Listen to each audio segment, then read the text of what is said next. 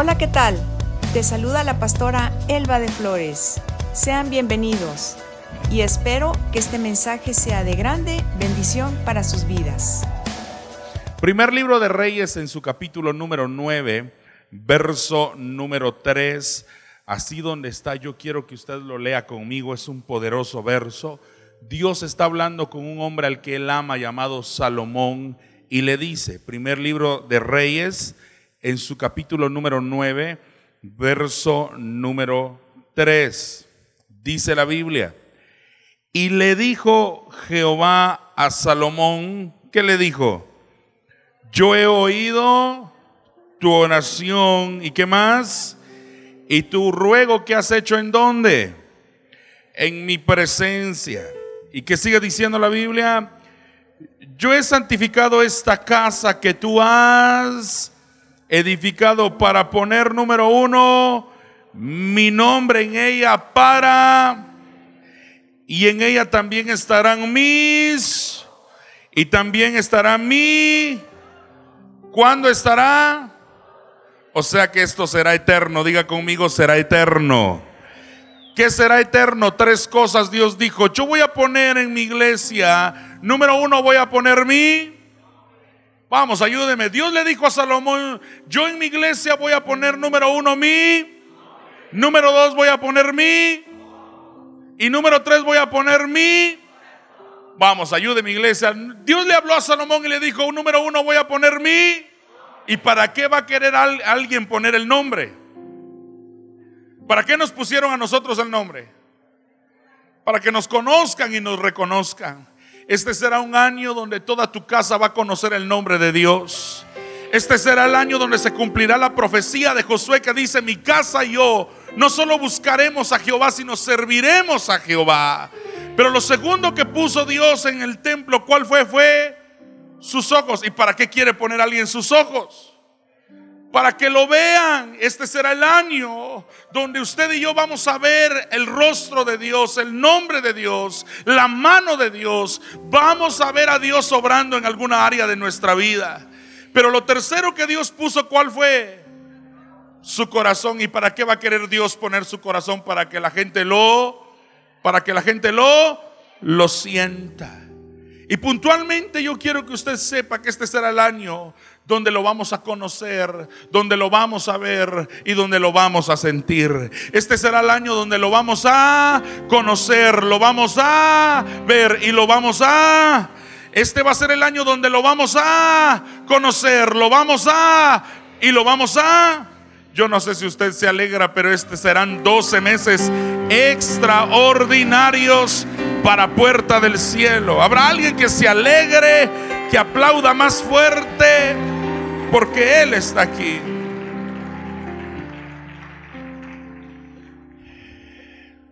Yo quiero centrar la revelación en el poder cuando Dios pone sus ojos.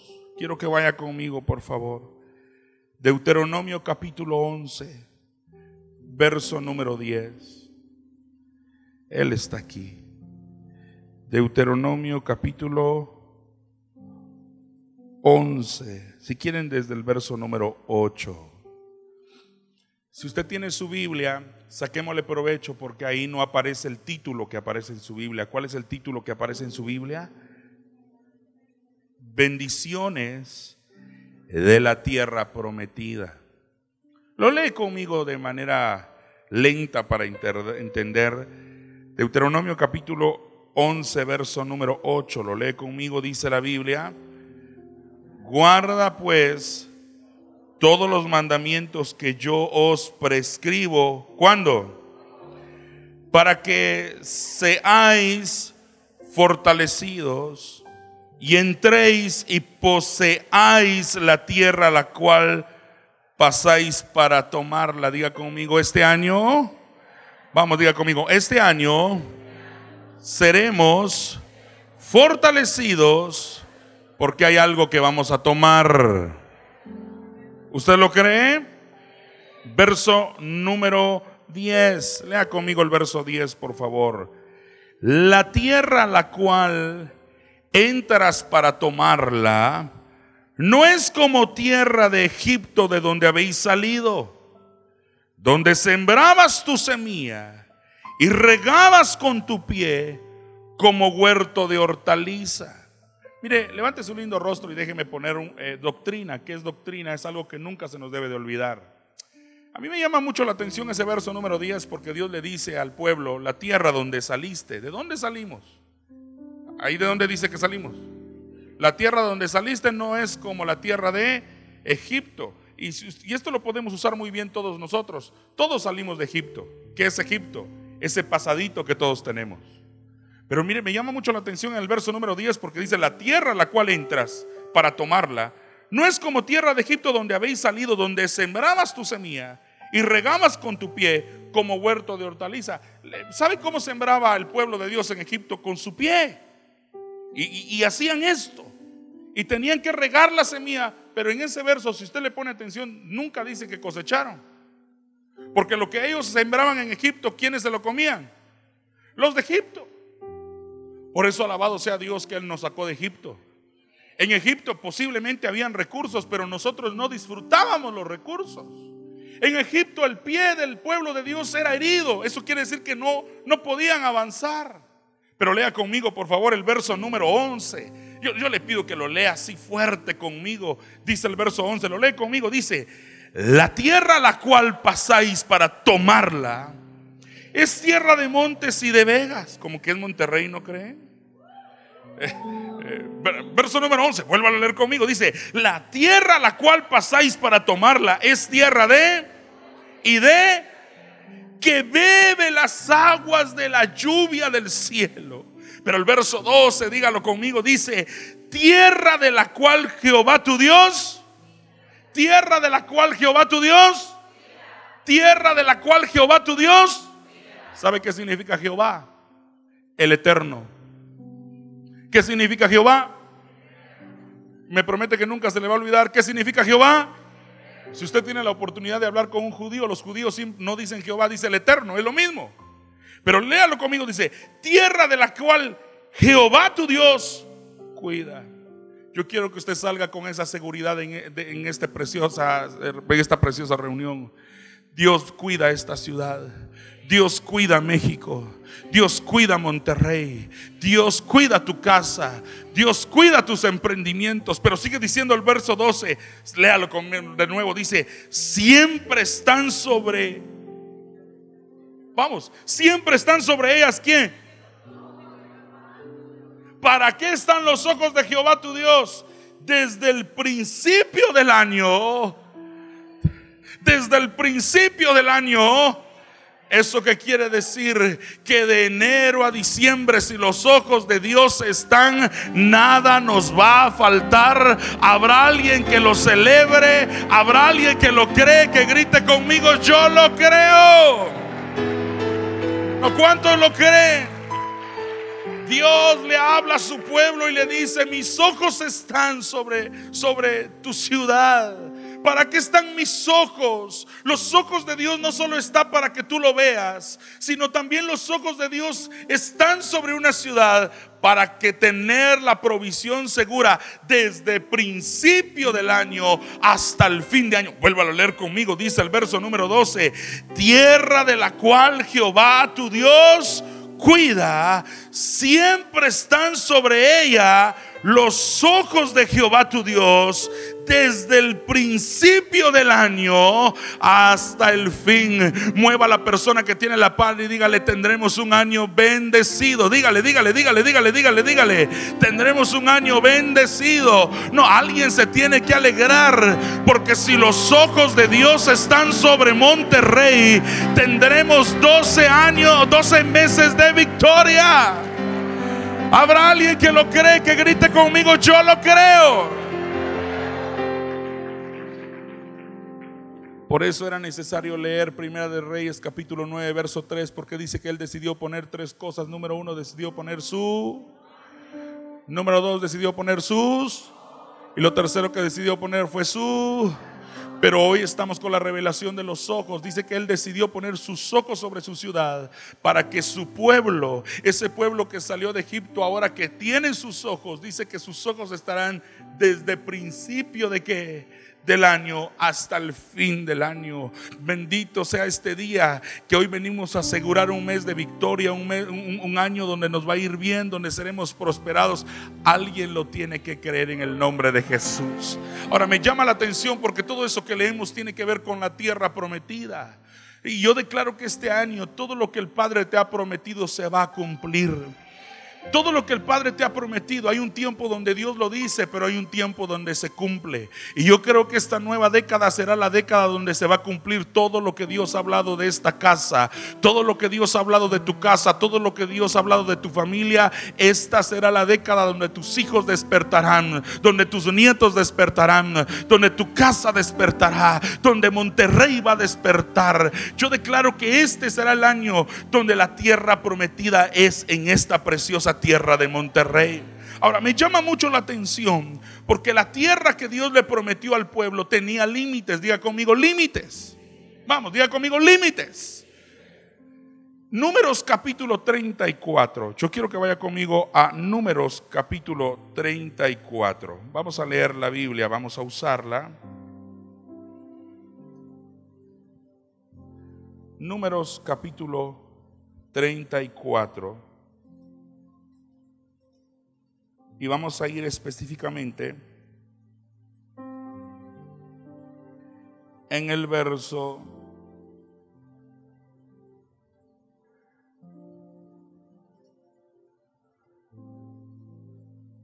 número uno.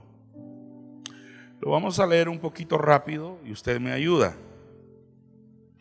Números capítulo 34, verso número uno. ¿Estamos listos? Dice la Biblia.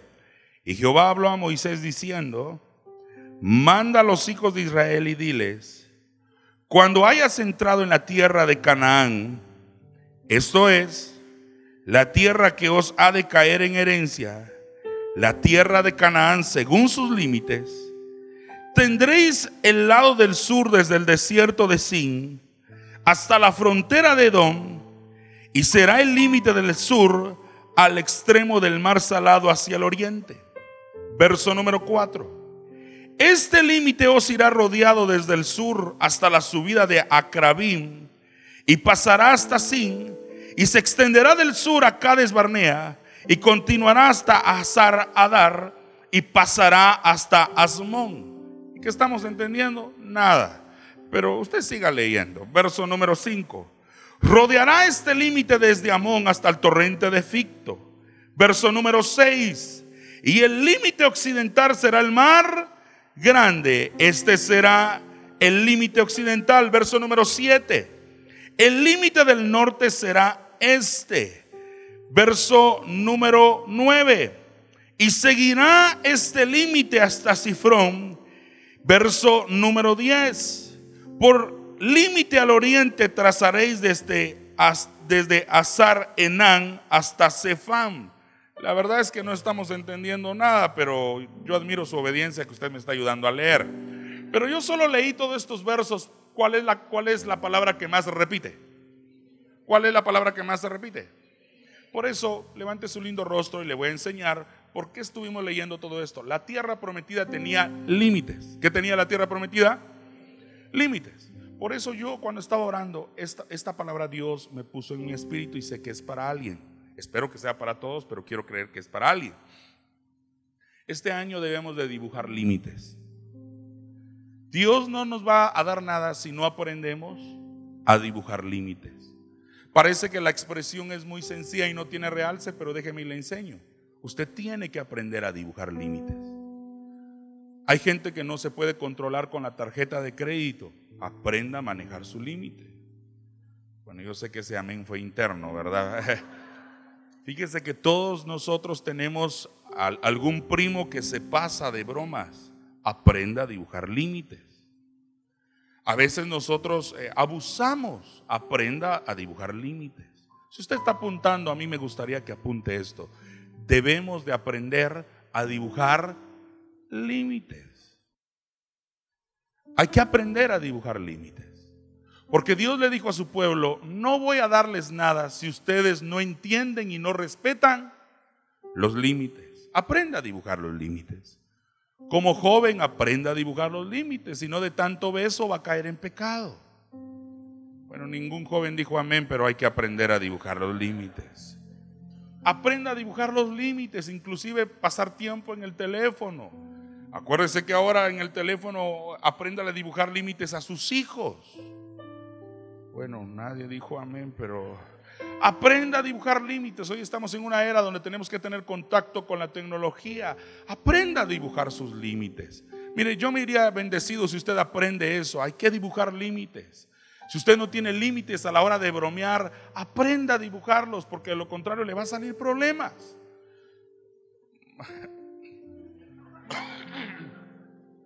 Aprenda a dibujar los límites. Inclusive con su dinero, de lo contrario se va a quedar sin nada. Persona que dibuja límites va a heredar algo este año. La persona que aprende a dibujar límites va a heredar algo este año. Por favor, dele un codazo santo al vecino y dígale, tienes que aprender a dibujar límites. Vamos, vamos, vamos, vamos. Si se enojó, eh, pues qué bueno porque la palabra está llegando. Pero hay un límite.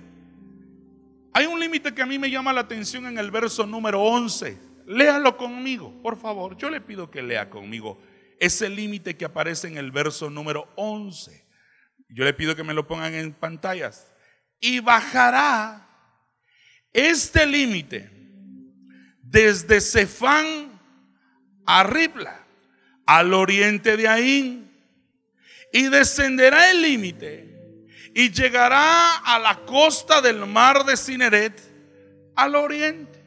Yo sé que quedamos en blanco y no entendimos nada, pero cuando Dios me habló de esta primera reunión, en estos días me enseñó de este límite poderoso el límite de Cineret. Yo les pido que se familiaricen con ese nombre o ese límite llamado Cineret. Es más, si alguien estaba pensando poner un negocio y no tiene el nombre, yo le aconsejo que le ponga este nombre. Porque este, este, este límite llamado Cineret tiene un gran significado. Déjeme y le explico. Me llama la atención porque el verso dice, y bajarás al límite de Cineret. Es el único límite que hay que descender. Pero me llama la atención porque ese límite llamado Cineret tiene un gran significado. Es una palabra hebrea que significa jardín de abundantes recursos. ¿Qué significa Cineret? Jardín de abundantes recursos. Una vez más se lo repito, Cineret significa jardín de recursos abundantes o de abundantes recursos. Y yo quiero declarar que ese límite, es el límite a donde va a entrar puerta del cielo. Será un año de abundantes recursos. Dije que será un año de abundantes recursos. Y si hay alguien que tiene recursos, va a prosperar y le va a ir bien. No habrá alguien de Monterrey que se alegre habrá alguien que se alegre en esta mañana. Habrá alguien que recibe esos abundantes recursos del cielo. Hay un límite en la Biblia llamado Sineret. Diga conmigo Sineret. Ese Cineret significa jardín de los recursos abundantes. Yo vengo a profetizar sobre esta iglesia que esta iglesia tendrá abundancia de recursos. Yo vengo a profetizar sobre tu casa que este será el año donde los recursos abundarán, donde abundarán los tacos. Bueno, también, ¿verdad? Donde, mire, por años usted tuvo abundancia de problemas, pero este será el año donde habrán abundantes de recursos del cielo. Me llama la atención porque Dios le dice a Moisés, hay un límite donde bajarás, donde bajarás. Y ese límite se llama Cineret. ¿Eso que quiere decir? Que ese límite era profundo. Y sabe que siento en mi espíritu que Dios está metiendo a esta iglesia algo profundo, a las profundidades de su amor, a las profundidades de recursos. Este será el año de Cineret. Grite conmigo, Cineret. ¿Por qué se llama Cineret? Porque Abraham. ¿Por qué se llama Cineret? Porque Abraham lo lamento mucho por los del segundo servicio, pero Dios quiso premiar a los que se levantaron temprano.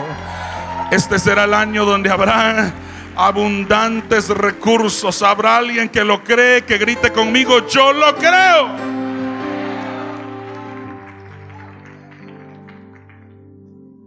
Mero me cambio el nombre y me pongo David Sineret. Y averigüé en Guatemala cuánto sale el cambio de nombre y sale muy caro.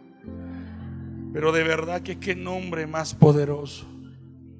Porque Sineret significa abundancia de recursos. El Señor es tu pastor. Y en este, en este año nada te va a faltar.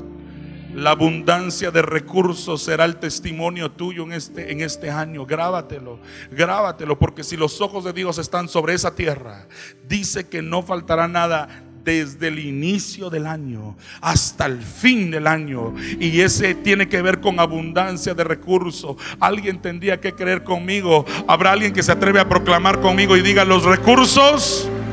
Vamos, diga conmigo, los recursos me van a abundar. Más fuerte diga conmigo, los recursos serán abundantes en mi casa y en mi familia Habrá alguien que lo crea ahí, que aplauda al Dios de los cielos.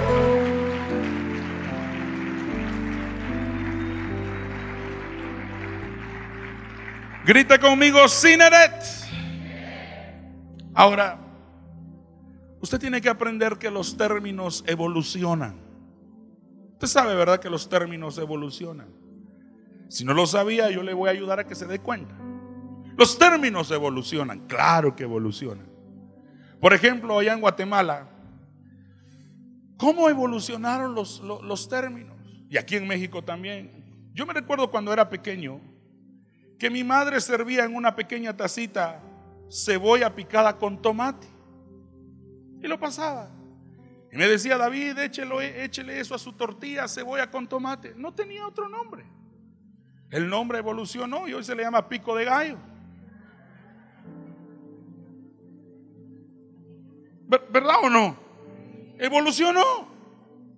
Yo me recuerdo que de niño tuve un compañero que no me quería, me golpeaba. Nadie le ponía nombre. Simplemente era el compañero que era el fuerte. Era el líder. El término evolucionó. ¿Cómo se le llama ahora eso? Bully. En Guatemala comemos muchos frijoles. Así se le llama aquí también, ¿verdad? Frijoles. Y allá se le decía frijol con arroz. El término evolucionó y se le llama casamiento. Allá en Guatemala. ¿Sí o no, Tefi? Sí. Antes habían dos huevos estrellados y un poquito de tomate. Así era. El término evolucionó. Huevos rancheros se le llaman ahora. ¿Cierto o no? Los términos evolucionan. Antes se le decía al niño Juan Esteban, el término evolucionó y hoy se le dice Juanes. ¿O no? El término evoluciona. Los términos van en constante evolución. En la Biblia también. En Jeremías capítulo 19 hay un término llamado Inom. Luego el término evolucionó y se le llama Gehenna. El término ha evolucionado que ahora cuando Jesús viene se le llama infierno. Los términos van evolucionando. ¿Está conmigo? Sineret evolucionó también. Es lo mismo, solo que aparece con un nombre transformado. Evangelio según Lucas capítulo 5, verso número 1. ¿Cuántos creen que valió la pena levantarse temprano? Evangelio según Lucas capítulo 5, verso número 1. Yo estoy seguro que usted ha leído esto, pero disimule y haga como que si no lo ha leído para tomar la total revelación. Sí, porque siempre que hay gente que lee la Biblia y dice, ah, eso yo ya lo leí. Entonces bloquea la revelación y no tiene apertura para recibir algo más. Así que le pido que usted haga como que si no lo ha leído. Dice la Biblia. Aconteció que estando Jesús junto al lago de... Ajá, es lo mismo. Solo que en números capítulo 34, verso 11 aparece con el nombre de... Y no aparece como lago, dice, y bajarás, y bajarás, y bajarás. Y no menciona aguas, pero es lo mismo. El término evolucionó. En números 34 era Cineret, ¿cierto? Pero aquí es la misma geografía, solo que aquí aparece como Genezaret. Si usted ama la Biblia y se mete ahí, es lo mismo. Pero mire lo que dice. Bueno, lea el anuncio de abajo por aquello que sea usted.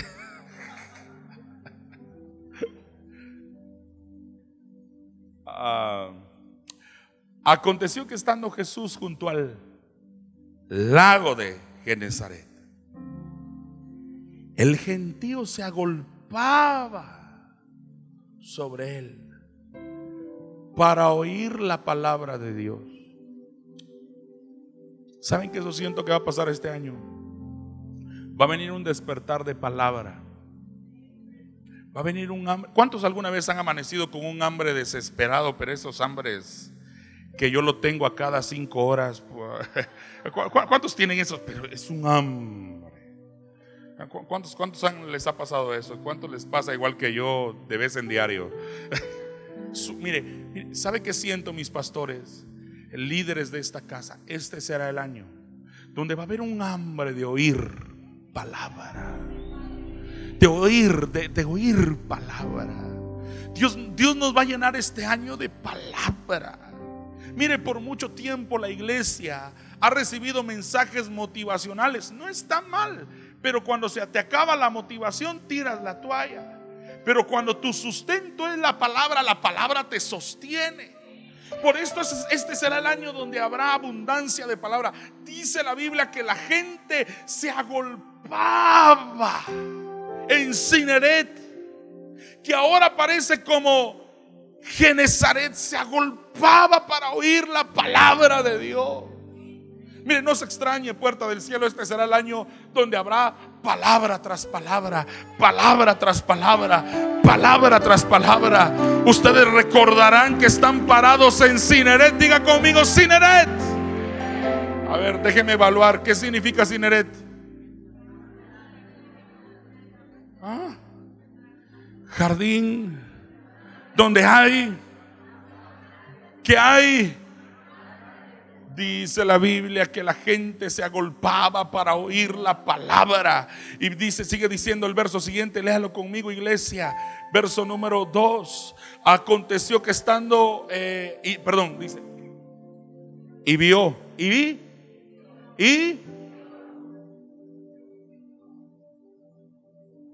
y vio dos barcas que estaban cerca de la orilla del lago y los pescadores, habiendo descendido de ellas, lavaban sus redes. ¿Por qué lavaban sus redes?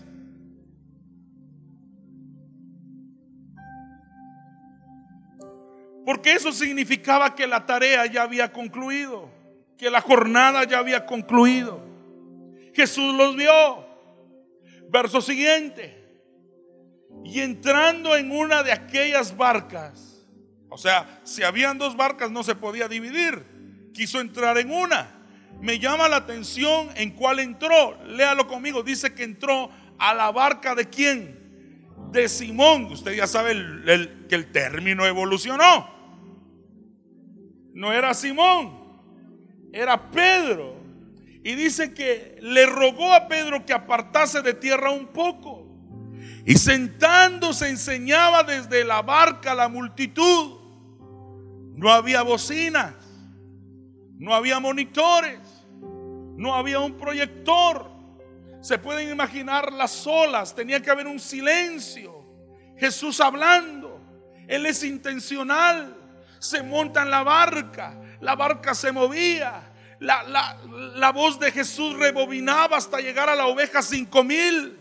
Eso quiere decir que había un silencio rotundo, había reverencia. Jesús hablaba, se sube en la barca, en una de las dos, se sube la de, de la barca de Simón.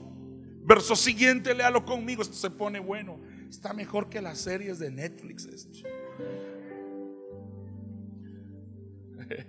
Cuando terminó de hablar, dijo a Simón, a mar adentro y echad vuestras redes para pescar. Verso siguiente, léalo conmigo. Respondiendo Simón le dijo, ah, ¿qué le dijo? Respondiendo Simón, ¿qué le dijo? Le dijo toda la noche, toda la noche, toda. Hemos estado y nada hemos, y nada hemos. Ok, curiosamente Jesús decide subirse en la barca del que estaba más frustrado. Y me llama mucho la atención lo que le dice Simón, le dice maestro. Porque esa frase maestro o sea, está revelando algo. O sea, Simón le está diciendo a Jesús, eh, mira, tú eres hijo de un, tú eres hijo de un carpintero. Y escuché por ahí que eres muy bueno para enseñar. ¿Quién sabía más de pesca? Pedro Jesús. Pero ¿quién era el que sabía dónde estaba parado? Pedro Jesús. ¿Dónde estaba parado Jesús?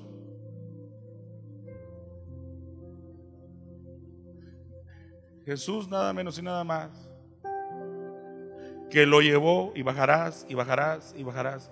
Lo llevó al límite. Donde había, donde habían recursos abundantes. Jesús lo llevó a donde él no sabía. Hay gente que está parada en lugares y no saben en qué lugares están parados.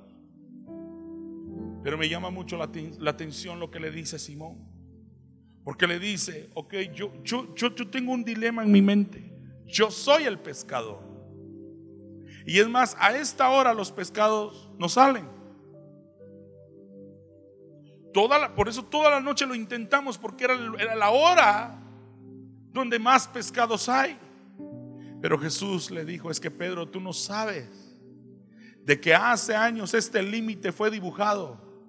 Y este límite tiene que ver con que hay recursos abundantes. Lo que pasa que tú no lo sabes. Pero ¿qué desatan los recursos abundantes? ¿Qué desatan los recursos abundantes? La palabra de Dios. Porque ahora Simón le dice, maestro, toda la noche hemos estado trabajando y nada hemos pescado. Pero ¿qué dice? Mas en tu palabra echaré la red. Diga conmigo una palabra. ¿Qué necesita usted para ser productivo? ¿Qué necesita usted para que los recursos abunden? ¿Qué necesita usted para que sus hijos sean transformados? Una palabra. Mas en tu palabra echaré la red. Verso siguiente. Y habiéndolo hecho, encerraron gran cantidad de peces. Y que dice su red. Por eso este año Dios nos va a dar la oportunidad de reparar las redes. Porque redes, cuando las redes están reparadas, ningún pescado se escapa. En este caso, las redes de Pedro tenían un problema que se estaban escapando los peces. Pero la Biblia dice que los peces empezaron a abundar por una palabra. Y por eso es importante que usted salga esta preciosa noche allá en China, porque allá está anocheciendo.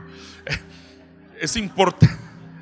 Es importante que usted salga esta mañana, escuche bien, con el conocimiento de la palabra de Dios. Grite conmigo, Sineret. Cineret tiene que ver cuando la iglesia entiende que habrán recursos abundantes y esos recursos abundantes vienen por la palabra, por la palabra. Yo no sé si usted está aplaudiendo porque le cree a Dios. Pero habrá alguien que le cree a Dios, habrá alguien que cree que este será el año de los recursos abundantes.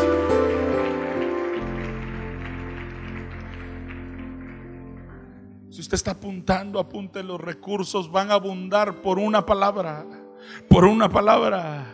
Simón no sabía dónde estaba parado. Por eso es que Dios siempre llega al lado de la gente que siente que está al límite. Simón estaba al límite. ¿Sabe que siento en mi espíritu? Que aquí hay gente que está al límite. Pero hoy van a ser corridos los límites en el nombre poderoso de Jesús. Hoy van a ser corridos los límites en el nombre poderoso de Jesús. Simón no sabía que estaba en un lugar llamado Cineret. Estaba frustrado, pero que activó todos los recursos abundantes? Una palabra. Pero sigue diciendo esta parte de la escritura. Quiero que lo lea conmigo. Verso siguiente o donde estábamos. Y habiéndolo hecho, encerraron gran cantidad de peces y su red se rompía. Pero dice el verso siguiente, léalo conmigo. Entonces hicieron señas a los compañeros que estaban en la otra barca para que viniese a ayudarles y vinieron y llenaron ambas barcas de tal manera. Dígame si no era Cineret. Dígame si ahí no habían recursos.